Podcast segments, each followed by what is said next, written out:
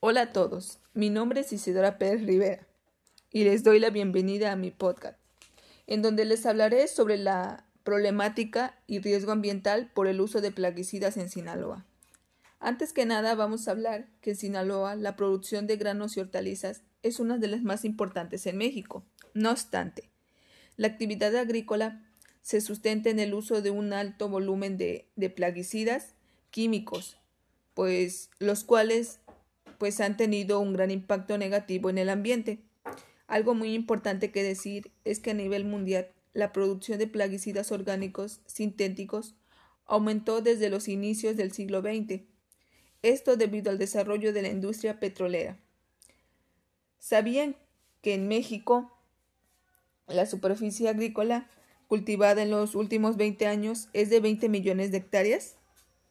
Algo que se que no se nos puede pasar es que los plaguicidas son sustancias o mezclas de sustancias que se usan de manera intensiva para controlar plagas agrícolas e insectos, vectores de enfermedades en humanos y animales, así como para el control de insectos, ácaros, los cuales afectan la producción, elaboración, almacenamiento, transporte o comercialización de de, productos agrícolas. ¿Sabías que en 1988 la aplicación de la mayoría de los organoclorados fue prohibido, aunque en 1922 aún se permitía el uso de clorados, metocicloro, endosulfán, entre otros. Vamos a hablar sobre el estado de Sinaloa, el cual es conocido a nivel nacional como el corazón agrícola de México. ¿Saben por qué se le conoce con este nombre?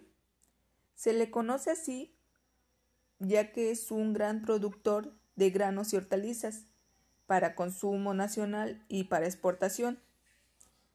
¿Tienen alguna idea de cuántas hectáreas logra cultivar, logran cultivar este estado? Pues cultivan 1.245.638 hectáreas, de las cuales el 40% son de riego, 50% de temporal y un 10% de riego y temporal. También algo muy importante que, que mencionar es que en esta zona agrícola se siembran 50 cultivos diferentes, pues no obstante por su extensión son ocho los cultivos de importancia económica y social. En granos básicos se destaca pues el maíz, el frijol y por último el trigo. Y en alimenticios los cultivos hortícolas principalmente pues el tomate, el chile y el pepino. Algo también que decir es que, pues para empeorar la situación, se sabe que en Sinaloa no existe un registro de las descargas agrícolas y su efecto en las corrientes superficiales y las bahías, además de incluir la contaminación de caracteres físico-químicos, bacteriológicos y de nutrientes. Mm, algo muy importante también que decir es que pues sabemos que que los más afectados por sustancias contaminantes como plaguicidas, fertilizantes, metales pesados, pues son los sistemas acuáticos, los terrestres y los marinos.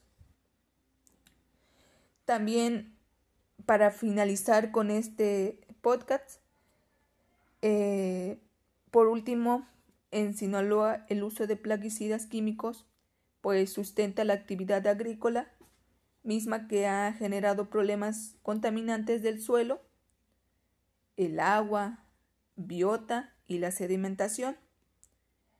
Para finalizar con este podcast, la información presentada en esta pequeña plática pues refleja una alta cantidad de sustancias tóxicas provenientes pues de la, de la actividad agrícola al ambiente